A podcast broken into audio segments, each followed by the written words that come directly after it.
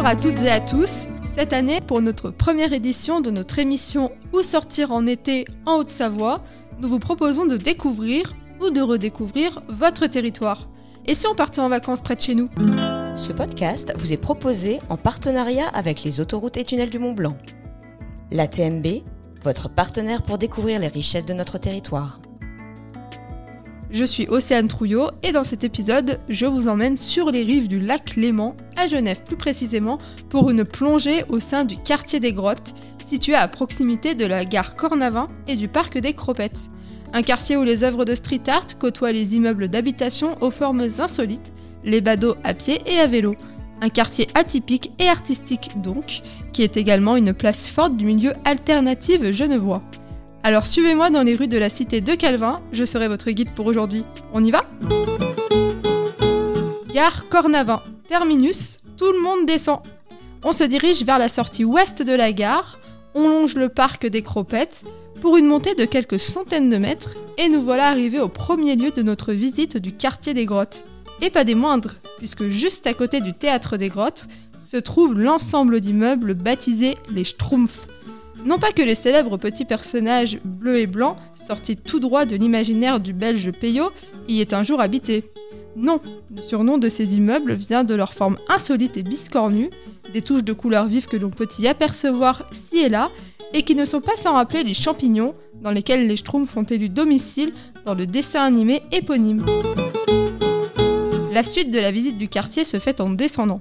On emprunte la rue du Midi pour déboucher dans des petites ruelles où l'on quitte doucement la ferveur genevoise pour l'esprit de village. Ici, on entend à peine le bruit de la circulation alentour, mais bien le pépiment des oiseaux, le ronronnement des tours à bois ou encore les habitants se saluer depuis leurs fenêtres.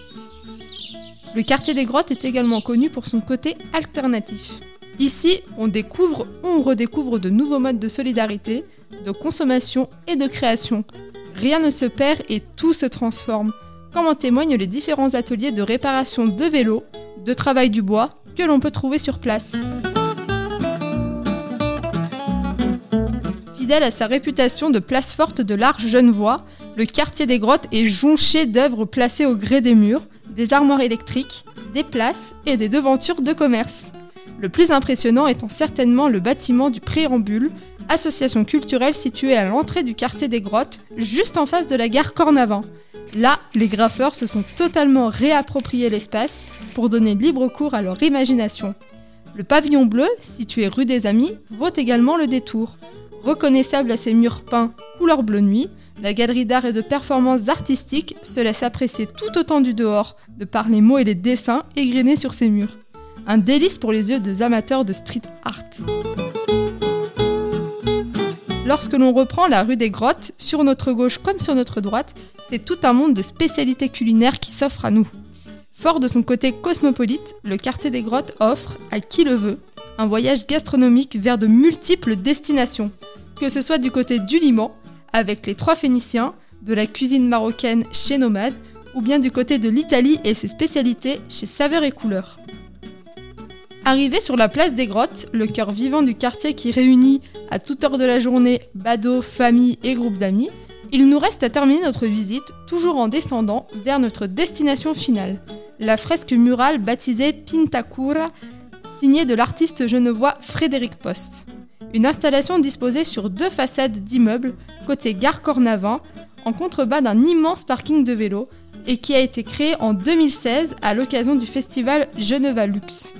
La fresque, représentant une tête de tigre d'un côté et un serpent de l'autre, ne se dévoile qu'à la nuit tombée. Composée à partir de 10 000 ampoules de couleurs, l'œuvre de Frédéric Post est ce qu'on peut appeler un oiseau de nuit. Mais le jour également, cette installation monumentale, en structure en bois et en aluminium, attire de nombreux curieux, comme un point final parfait à une exploration du quartier des grottes. Et si vous avez encore de la réserve pour d'autres visites, il est également possible de prolonger le plaisir avec quelques tours en extérieur de ce quartier. Traversez la gare Cornavin pour vous rendre cette fois-ci de l'autre côté, descendez la rue des Alpes, longez le quai du Mont Blanc, et une fois passé le pont du même nom, vous déboucherez sur le jardin anglais de Genève.